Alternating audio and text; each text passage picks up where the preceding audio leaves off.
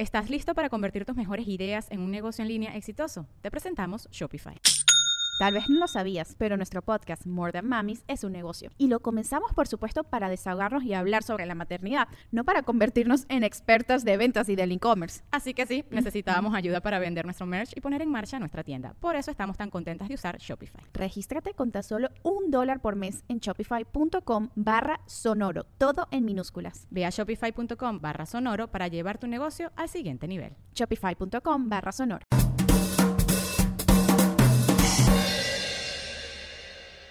Hello, mi gente amada y bienvenidos a otro episodio de Bla Bla Bla. Muchísimas gracias a todos los que están escuchando desde donde sea que estén escuchando. Les recuerdo que el inicio del episodio está disponible aquí y el final está en patreon.com slash bla bla bla podcast. Pueden ir a ese link o se pueden descargar la aplicación de Patreon desde su celular que es excelente lente. A los que están en YouTube, Spotify, Apple Podcasts, Google Podcasts y por supuesto tus nalgas podcast, les suplico de rodillas que se suscriban y activen las notificaciones si les gusta el podcast. Si les gusta.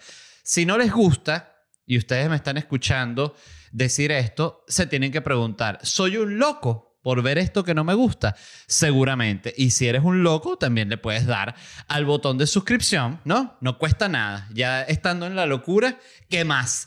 Estoy muy feliz porque este es un episodio especial porque es el primer episodio patrocinado por nuestro primer cliente, Orangután Care, que es la línea de cuidado de la piel de Orangután, la mayoría de los productos de ellos tienen CBD y un mix de ingredientes naturales pensando en la rutina diaria de las personas. Ellos me enviaron los productos, yo los tengo todavía aquí en la caja como muy ordenado, porque quería hacer el unboxing para redes sociales, entonces todavía no los he como que abierto. Pero bueno, aquí les muestro algunas cosas. Eh, aquí hay un body oil también con CBD.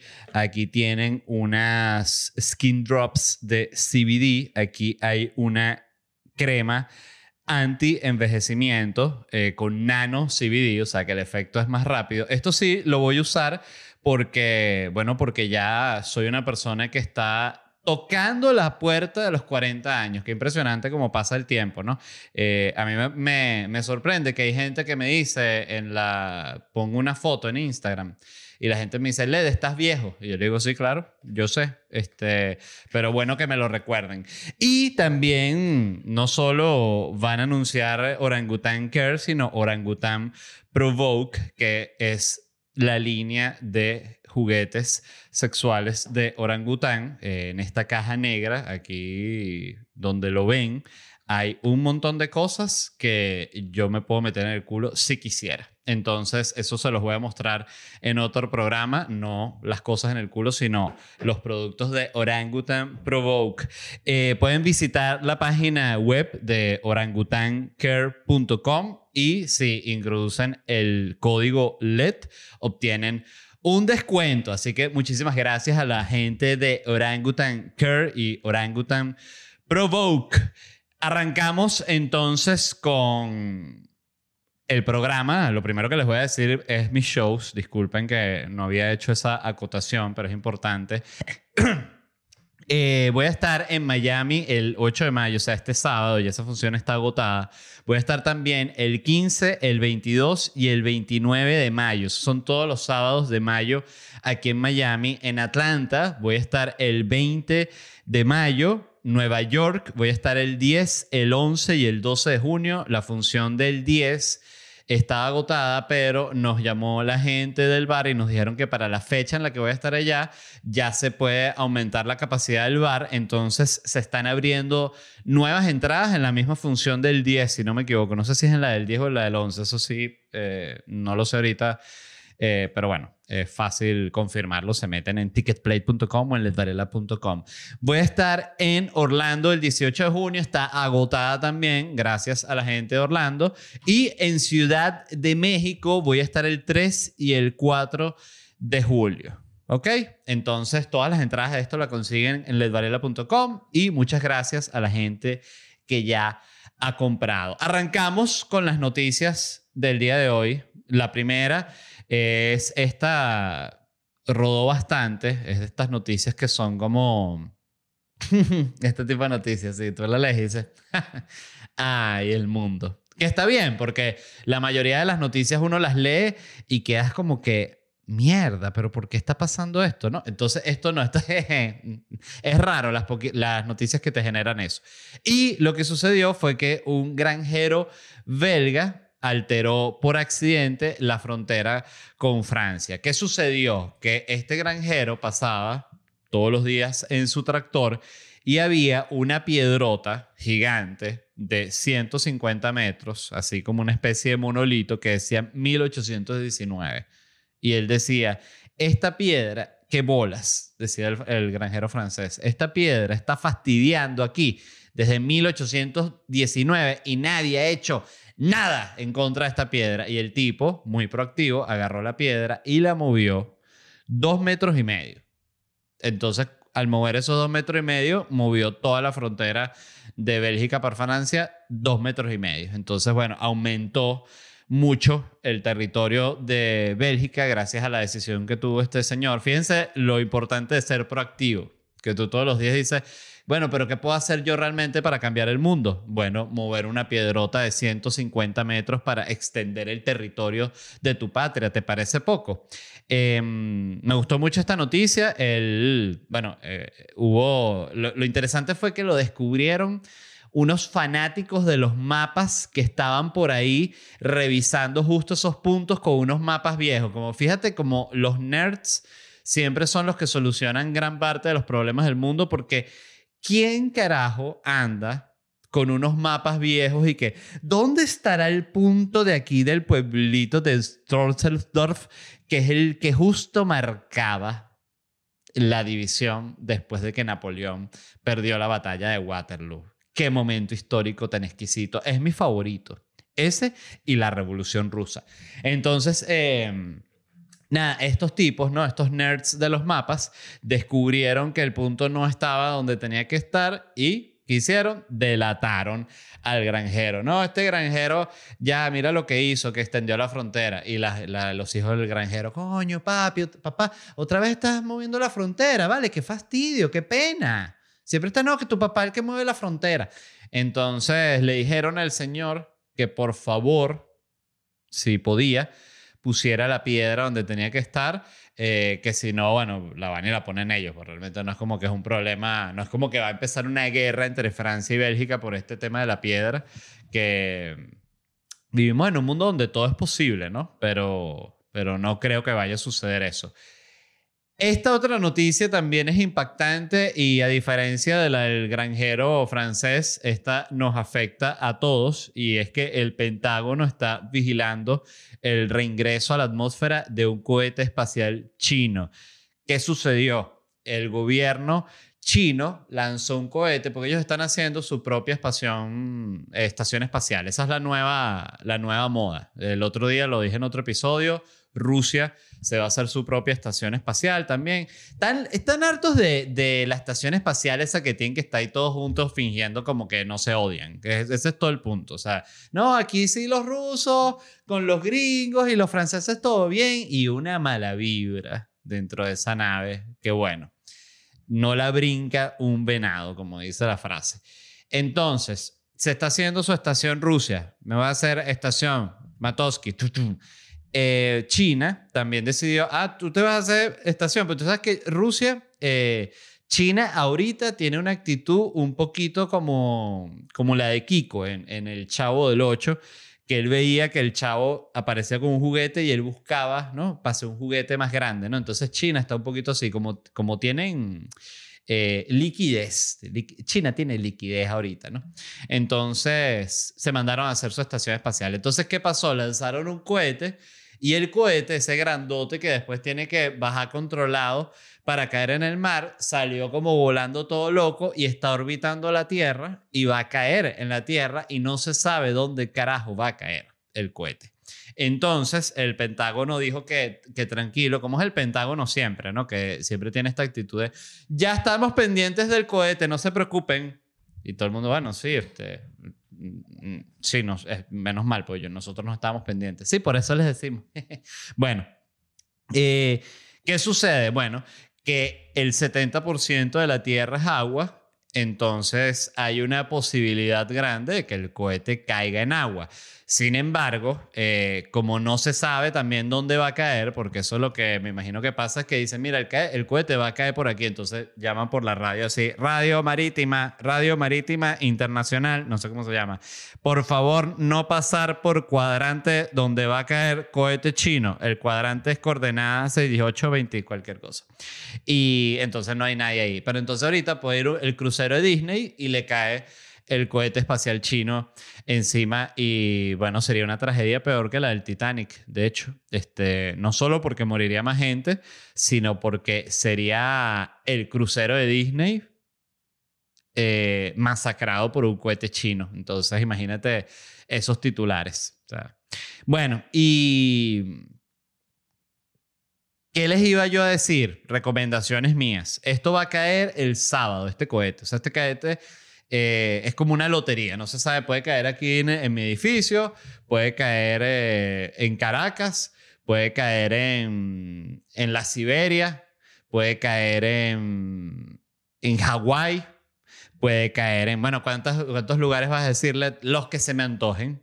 Puede caer en Tokio, puede caer en Berlín, puede caer en el Titicaca, cae así en el Titicaca tremendo susto esa gente que está ahí, pero de repente no muere nadie.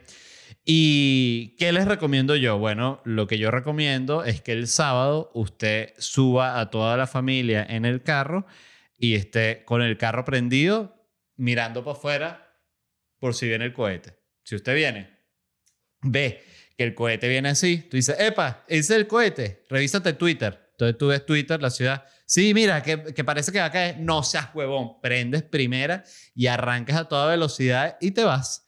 Entonces, claro, tú vas a salir antes que todo el mundo porque tú ya estás en el carro con tu familia. La gente igual se va a enterar rapidito, cadena de WhatsApp, no, pila, que va a caer en Denver, qué sé yo. Ay, súbete. Y mientras esa gente está, agarra pasaporte, que no, no sé qué. Imagínate mi chip, agarra pasaporte. O sea, aquí nadie dice agarra pasaporte, pues es como que, pero ¿cuál es el problema? El pasaporte se pide otro.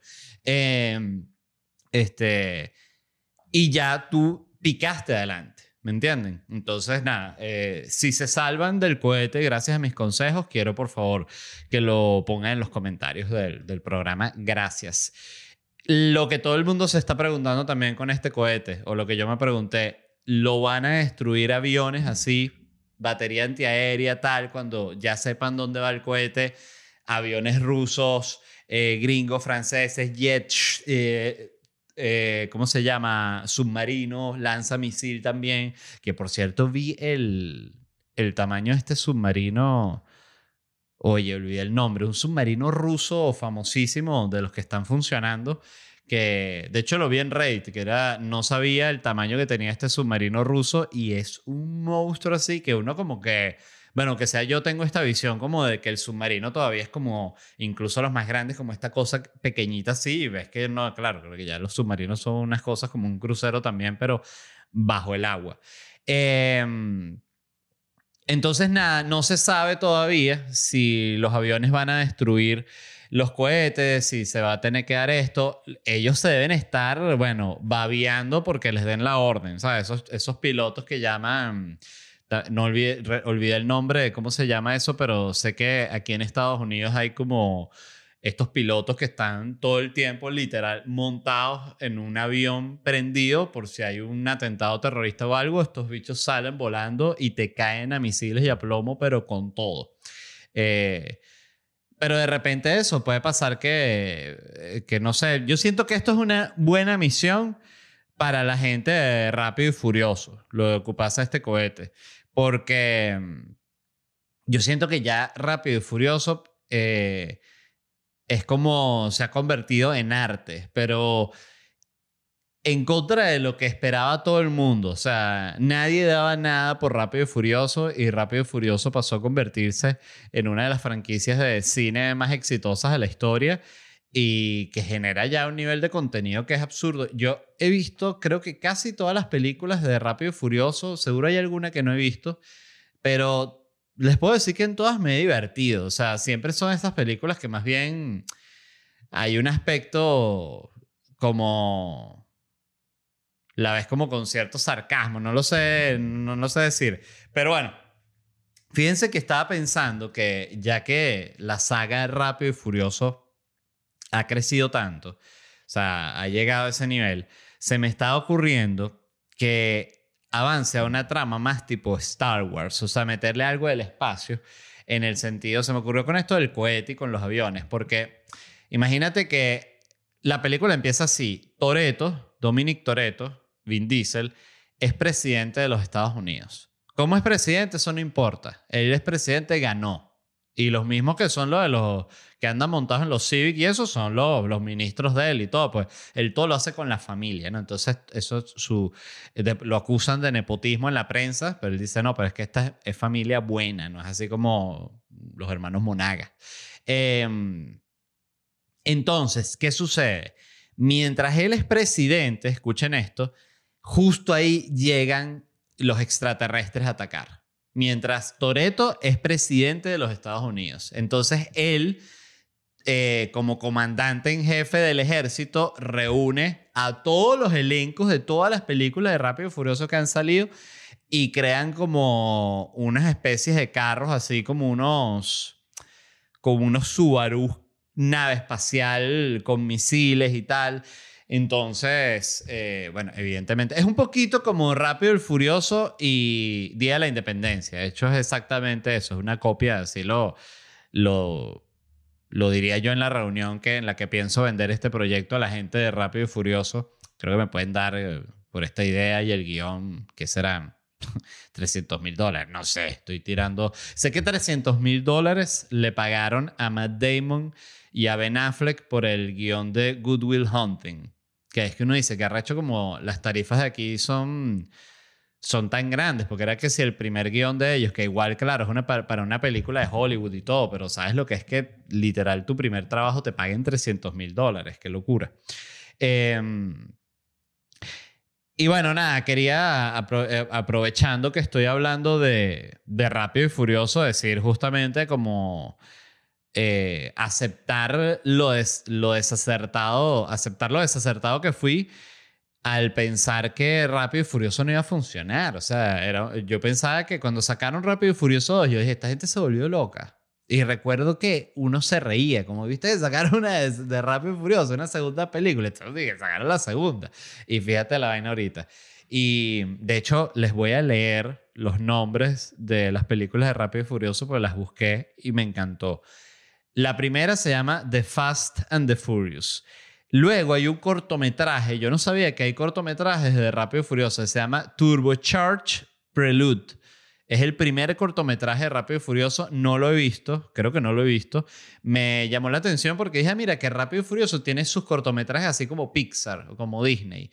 Y pensé que podría ser una buena idea, robando estas que hacen en Disney cuando tú vas a una película de Pixar, que sabes que antes eh, en el cine, te ponen un cortometraje como de cinco minutos. De, también. Eso lo suelen hacer justamente para darle trabajo a los que son los directores que están formando dentro de la misma compañía, como para que tengan proyectos personales y puedan como que demostrar sus habilidades y agarrar experiencia. Eh, esto sería igual. Sale cada película de Rápido y Furioso, viene con un cortometraje sobre igual, sobre una carrera que va a haber, eh, uno, un tipo que va a elegir unos rines, no sabe qué rines elegir, en fin, o sea, ese que por cierto, Rápido y Furioso, hay que eh, aclararlo, recordarlo, es el máximo producto de la cultura tuning que solo sobrevivió en Rápido y Furioso y en las cuestiones de gaming. Eh, los teclados gaming, mouse gaming. Es la, única vaina en la que sobrevivió la, la estética tuning. Que, que, siempre me ha parecido bien fea, pero sin embargo en el gaming encaja bien. Qué interesante, ¿no? Eh, yo siento que no hay estética mala, sino que hay cosas como que encaja bien en, en cada lado. En fin, Está el, primer cortometraje que es Turbocharge Prelude. Luego está Too Fast, Too Furious, que es la segunda película. Luego hay otro cortometraje que tampoco sabía que existía llamado Los Bandoleros, fíjense.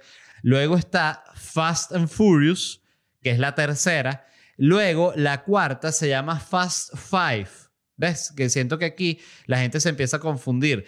La quinta película se llama Fast and Furious 6. ¿Por qué, se, por qué se, la, empezaron a poner mal así? ¿Ves? La sexta es Fast and the Furious to Tokyo Drift. Esa es la sexta. Yo pensaba que Tokyo Drift era como la tercera. No puede ser, creo que esto está mal. Orden canón. Ah, ok, ya. Ya, ya. Ya va. Ok. Ya, ya, ya, ya. Ya entiendo. Bueno, eh, luego está Furious 7. Luego The Fate of the Furious. Luego está el primer spin-off que es Fast and Furious eh, Hobbs and Shaw. Y luego está la que van a sacar ahorita que es F9. Y leí que hay un proyecto de Fast and the Furious con todos los personajes solo mujeres. O sea, el Fast and Furious feminista. Eh, increíble, que me encanta.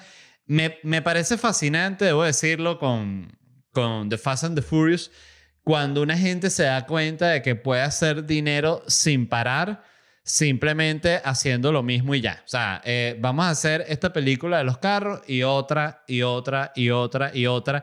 Y no es esa decisión como dejar que el público decide que... No, ay, disculpen. Que, sea, que la gente está la ya de Fast and the Furious. No, no ellos se, la, se ladillarán cuando nosotros digamos que se ladillen de Fast and the Furious y no es ahora. Ahora es que queda Fast and the Furious.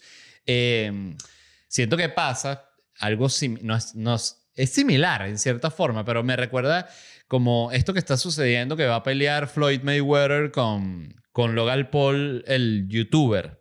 Y el otro hermano youtuber de Logan Paul, Jack, Jack Paul, también está metido en el boxeo, este boxeo de exhibición, no, no es boxeo profesional, pero es tipo lo que sucedió con Mayweather y, Conor McGregor del, del, UFC, y luego pasó con la pelea esta que hizo Tyson con... Eh, no recuerdo cómo se llama el, el, el contra el que peleó Tyson ahorita. Entonces son estas peleas de exhibición que se dan cuenta que primero no son peleas serias. Yo siento que esto a nivel de boxeo viene a ser, esto viene a ser como la lucha libre del boxeo. O sea, hay como todo este supuesta rivalidad y tal, pero es todo mentira y cuando viene la pelea, una pelea ahí cualquier vaina. Bueno, lo digo porque yo vi la de, no he visto la de Jake Paul. Eh, ni he visto las que tuvo Logan Paul, que sé que también ha tenido algunas, pero vi la que tuvo Mayweather con, con Conor, Conor McGregor y fue, fue una estupidez esa pelea.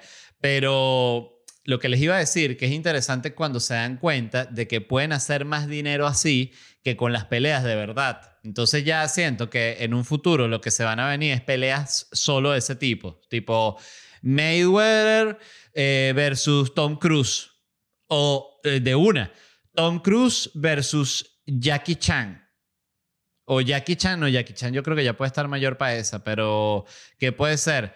Eh, el tipo, el, que hace Thor versus un panda. Algo así. Entonces Kung Fu Panda, no, ese es Kung Fu Panda versus Thor.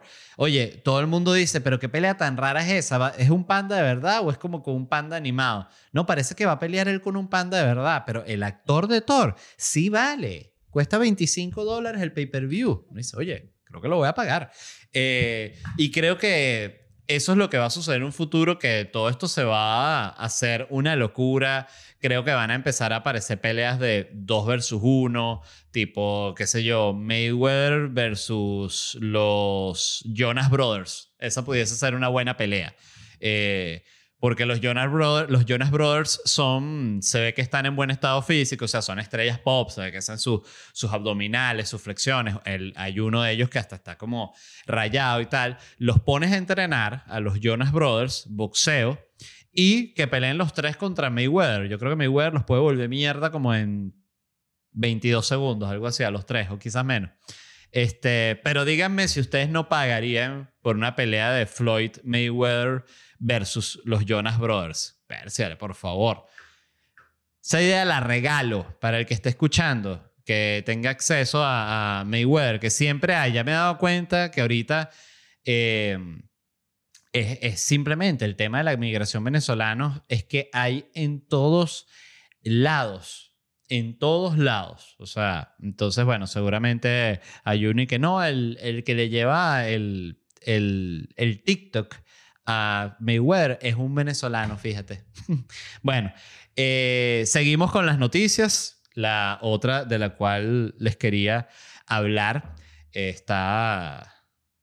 Esta creo que fue mi favorita de hoy. La enviaron Melissa y Ricardo y es Ciudad de Japón, otra vez Japón, gracias a Japón y por favor lanzo el, el mensaje, lanzo el llamado, ahorita que tenemos a la gente de Orangutan Care, Orangutan Provoke, por favor, eh, ministro de Cultura, el Ministerio de Cultura de Japón tiene que invertir en este podcast. Yo hablo más de Japón que los noticieros de Japón.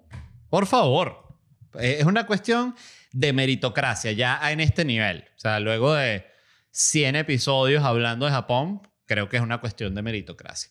Pero bueno, volviendo a, lo, que iba a decir, es que Japón, Ciudad de Japón, construye una estatua de calamar gigante con el dinero de la ayuda para el COVID. Ok, hay un pueblo en Japón llamado Noto. Y ese pueblo decidió, me imagino que, bueno, la municipalidad o la alcaldía, eh, construir una escultura gigante de un camarón, de un camarón, no, de un calamar, de 13 metros. Entonces, esto costó, este pueblo recibió de ayuda del COVID, ¿no? O sea, para los hospitales, me imagino que gente que quedó, jodida, lo que sea, todo lo que puede implicar esto. Eh, equipos médicos, mascarilla, test, en fin. Recibieron 7.3 millones de dólares, recibió el pueblo de Noto. Y el calamar este, el calamarzote, costó 228 mil dólares. ¡Qué horror! Un calamar de 13 metros, 228 mil dólares. ¿Usted pagaría eh, un calamar de 13 metros? Una escultura. No se crea que es una gran escultura, porque es como una escultura así como playera. No es una escultura así como cromada o no es una escultura así tipo griega, romana, como de piedra, no, es una escultura burda, playera así, de, de, de, parque de agua así, el calamarzote, así. Entonces costó 228 mil dólares. Esto fue muy, muy, muy criticado y con toda razón la, municipalidad, la alcaldía, dijeron que el calamarzote no fue un gasto hacia lo loco, sino que es una inversión en el turismo, ¿no? Que obvio lo es, o sea, claro que esto es una inversión en la ciudad de, mira, mándate a hacer calamarzote, porque la cuestión de, de, esta, de esta ciudad Noto es que ellos tienen una cuestión, un animal que se llama el calamar volador. Entonces el calamar volador es un calamar que salta si fuera del agua y que lo pescan ahí en Noto y que es una exquisitez. Ahí los hacen, mm, que la gente dice, ay, qué rico. Entonces dijeron, vamos a hacer calamarzote y la gente, bueno, se va a volver loca. Esto sucedió ah, de esa forma, o sea, eso fue un alcalde desesperado que dijo, gente, bueno, o sea, el pueblo está pasando muy mal momento. Somos un pueblo de pescadores que vive de lo que producimos y del turismo. Los números del turismo están pésimos. Entonces, acabamos de recibir los 7.3 millones de, del gobierno central. Y es por eso que traigo esta idea de mandar a hacer un calamarzote gigante como de 15, 13 metros, no sé, lo ponemos ahí. Y eso van a venir todos los influencers del mundo, van a, van a tener que ver con ese calamarzote, van a venir vaina, todo de TikTokers a bailar frente al calamarzote. No hay forma de que el calamarzote falle, dijo este alcalde, ¿no? ¿Y quién lo va a hacer, alcalde? Un amigo mío, un amigo mío. Este, 228 mil dólares, les voy a decir, me pareció una demencia, una demencia por este calamarzote, pero, pero bueno, ¿qué, ¿qué, les voy a decir? Ya lo hicieron. Este, Yo le voy a pedir a, a Rorro que les ponga la foto del calamarzote porque es que es bien feo, de verdad. Es bien, bien feo. Es súper, como les digo, es playero, playero, playero de bola. Em, ok, pasando a otra. Esto lo mandó Aida y me gustó mucho, mucho, mucho y se los quiero eh, compartir. Ella escribió, buenas tardes. Me gusta mucho el tema del psicoanálisis y hoy me encontré con dos tests que me han parecido bastante interesantes. El primero es el test del bosque. Respondiendo unas preguntas, analiza cómo te enfrentas al subconsciente, subconscientemente a los eventos del día a día, a los miedos y a los sueños. Ese test lo hice. Ahorita voy a pararme para buscar la hoja donde, porque tienen que, lo que les voy a pedir es que lo hagan conmigo el test. Este, me gustó mucho. Pero primero vamos a hablar del segundo test del cual ella escribe, que se llama el test de Sondi. Es un psiquiatra húngaro que quería demostrar que nos sentimos atraídos a lo que es similar a nosotros mismos. Para demostrar esto, te enseñan seis series de ocho rostros cada una. Hay que escoger los dos rostros que resulten más atractivos y los dos que incomoden más. Todas las fotos son de personas con trastornos mentales y se supone que en función de las imágenes que escoges tienes ciertas tendencias. Eh, ya no se usa más que en cárceles, pero me pareció curioso y en mi caso acertó completamente. Búsquenlo en internet. Eh, ella me envió el link, es psychotest.com, es la página, y ahí está este test de Sondi. Yo lo hice. Primero me llamó mucho la atención porque las caras todas dan pánico. O sea, todas las caras te dan miedo, todas son unas caras de gente que está, bueno, con trastornos mentales. Yo seleccioné, hice todo mi test y me llamó bastante la atención porque sí siento que lo acertó bastante. Me, me dijo que mis, mis factores dominantes eran histeria, catotonía y paranoia. Entonces decía que histeria, dice en cuanto a los rasgos de carácter y personalidad, dice, Eres una persona demasiado emocional que a menudo no tiene suficiente autocontrol para tomar decisiones tranquilas y objetivas. Mm, creo que sí y no. O sea, ahí, ahí, con esto estoy de acuerdo y no. O sea, siento que tranquilas y objetivas sí tomo las decisiones porque es que además yo no tengo un ritmo de vida que me obligue a, tomar decisiones así como de último segundo. O sea, no soy como que, imagínate, una, una persona que es, por ejemplo, un atleta, o sea, que, o un deportista que está tomando decisiones ahí como en el campo de juego, como se está dando el juego. O sea, yo no tengo que tomar ese tipo de decisión, pero en fin. Dice, tienes la perseverancia para lograr tu éxito, pero al mismo tiempo tienes miedo de lograr el éxito real. Em, también, este sí me pareció como más cierto, porque siempre he pensado, esto lo digo evidentemente desde el, desde el punto de vista así totalmente egocéntrico, que si me lo tomara así hiper, hiper en serio, así, qué sé yo, que si el refinar la rutina de stand por dar un ejemplo, así como como dice Seinfeld, que él supuestamente lo hace, que es que ve un chiste así hasta el máximo nivel de deconstrucción, lo más mínimo. Yo eso no lo hago. Yo voy, lo voy trabajando en tarima y llega un momento en el que digo, bueno, creo que sí está bien, pero si pudiese hacer ese trabajo preciso de palabra por palabra por palabra y y no me nace. Y siento que quizás tiene que ver con esto de tener como miedo a lograr el éxito real o el éxito total. El tipo de percepción es el pensamiento artístico, sensual y simbólico. El estilo de comportamiento interpersonal es flexible. Puedes encontrar un idioma común con personas absolutamente diferentes. Gracias a esto, lo más probable es que tengas un gran círculo de amigos. Sí tengo un gran círculo de amigos y sí son personas en general diferentes. Incluso tengo amigos que no, no se llevan entre ellos, eh, cosa que, bueno, eso sí creo que todo el mundo lo tiene, pues no, no creo que sea una característica así tan particular. Y fíjense esto, la elección de profesión en base a estas características. Una persona de su tipo puede lograr un gran éxito como actor, periodista, diseñador de moda, artista, estilista, figura pública, músico, gerente de ventas, político, abogado o administrador. Me veo haciendo cualquiera de esas. Eh, gerente de ventas, sí, es como que. Mm, momento, voy a tomar café con su permiso. El otro día leí un comentario que decía, le deberías poner una campana, que suene una campana cuando vas a tomar, café. Y ya no, bueno, si quieres también la, hago el podcast en tu casa frente a ti y yo toco la campana cuando vaya a, tomar el café. No les digo que la gente también... No había tomado café en todo el episodio, qué loco. Ah, qué delicia. Ajá, catatonía. Eh, rasgos de carácter y personalidad. Dice, siempre eres razonable, tu mente es lógica, muy a menudo las personas de su tipo tienen un alto nivel de inteligencia. Bueno, claro. Eh, tus acciones nunca son espontáneas, me dio risa también porque me en los comentarios también que veo cuando se burlan, tipo que dije la taradez este y que, ay, el, el, el príncipe Philip se murió con 99 años. Déjame ver en qué año nació y que bueno, sí, claro, solo es poner 100 y, y bueno, pero es, eso, pues, uno, uno es un...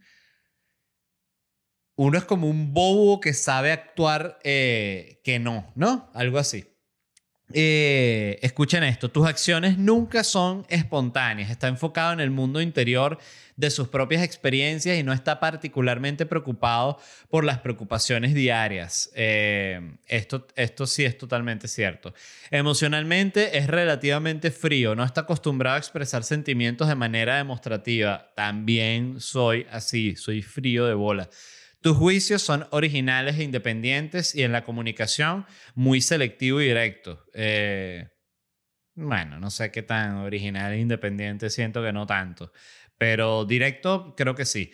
Tu inteligencia te permite contener las emociones y ser objetivo en cualquier situación. A menudo toma la posición de un observador ya que le resulta más emocionante estudiar ambos lados del conflicto que defender uno de ellos. Esto sí dije, ay, ahí me conquistaste. Eso sí me fascina. Me encanta ver los megapeos desde afuera. Soy fan. Fan, fan, fan, fan, fan. Y si puedo, desde afuera, elaborar argumentos en contra de los dos, o sea, no a favor de ninguno, sino en contra de los dos, ya eso para mí es el pico de la felicidad. Em, dice, estilo de comportamiento interpersonal es introvertido, eh, que lo soy, este, ese es uno de los clichés máximos de no solo de los comediantes, sino creo que de gente que trabaja en el mundo del entretenimiento, que es como que eh, se cree que muchos son extrovertidos y, muchos son extrovertidos, sí, es verdad, pero también hay una buena cantidad de gente introvertida que se le activa el chip cuando va a arrancar lo que sea que haga y ya después en su vida es como muy muy callado, muy tranquilo. Así, solo, así, soy yo y, la gente que ha compartido conmigo, por ejemplo, en situaciones de trabajo, sabe que yo soy así. Este, callado de bola y me quedo así como simplemente esperando que me toque hacer mi trabajo y serio. Eh, estilo de pensamiento formal y lógico. Yes. Eh, y paranoia, los, los rasgos de, de personalidad del paranoico. Dice, Eres muy activo y estás motivado para lograr el éxito. A menudo las personas de su tipo sueñan con el poder y construyen a fondo sus carreras. Sí, yo no sueño con el poder porque no siento que esté en un trabajo que me dé ningún tipo de poder. De hecho, creo que... Sí, creo que en general cualquier persona también del mundo del entretenimiento no tiene ningún tipo de poder real creo que es muy común dentro de la gente del mundo del entretenimiento también de que se, se meten a sí mismo ese personaje es como de yo tengo influencia sobre la gente, ¿no? me imagino que lo habrán escuchado. Este, a mí me gusta ser una buena influencia, que es que ¿quién estás influyendo tú? Este, no, no siento que de verdad una persona así del entretenimiento pueda tener un poder real. Poder real pueden tener los políticos, poder real pueden tener los millonarios. Eh, a mí siempre me llamó poderosamente la atención la política y varias veces, bueno, yo quería estudiar estudios internacionales cuando iba a entrar en la universidad y, y mucho tiempo pensé así como, ¿será que? Pero no me llamaba la atención la política como de, por ejemplo, estar en un partido. O sea, para mí estar en un partido es como si tú me dices, yo soy de la cienciología, o tú me dices, yo soy seguidor de Osho, que estuve metido en la ciudad ahí con el peo eh, de, de, de, toda la cuestión, y, o tú me dices, yo soy evangélico, cualquiera de esas vainas, yo la prefiero a que tú me digas, yo soy de tal partido. O sea, a mí, eh, la gente que se mete en partidos políticos es una cosa que no la comprendo. O sea, me parece, ojo, alguien tiene que hacer política. Siento que no, no, quiero que se, que se entienda como que es una postura antipolítica la mía, para nada. Creo que la política, la política es como un, la definición de un mal necesario. Alguien la tiene que hacer, alguien tiene que estar en el, en el juego de la administración del Estado. Pero yo la verdad, siendo totalmente honesto, toda la vida he despreciado a los políticos porque me me genera muchísimo rechazo el culto a la mentira que hay en la política, el culto a, la hipocresía, el culto a ser falso. Entonces, siempre yo, por principios, y eso no, yo no era así antes, yo eh, por darles un ejemplo, que si en las elecciones que si Capriles versus Chávez, recuerdo que hasta me invitaron a hacer como shows así que eran para recaudar fondos para Capriles y llegué a participar y llegué a sentir así como que estaba haciendo algo así súper importante y ahorita me parece una estupidez y, y no sé, y probablemente no lo haría. Este, y siento mucho rechazo con expresar cualquier tipo de apoyo ahorita a cualquier tipo de político. Me parece delicadísimo y me, y me parece mal cuando las celebridades apoyan candidatos, se lo juro. O sea, cuando salió, por ejemplo, que si Dave Chappelle apoyando a, a Andrew Yang o salió Joe Rogan apoyando a Bernie Sanders, yo dije, me, me parece genuinamente que eh, no, es, no es posición de la celebridad estar como que sí, yo apoyo este, pues, ¿y quién eres tú?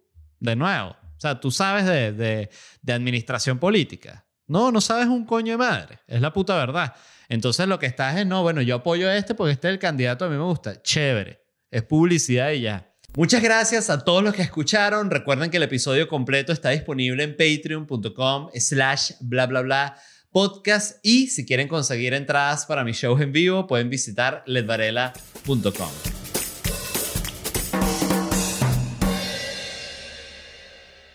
Life's better with American Family Insurance because our home policies help protect your dreams and come with peace of mind.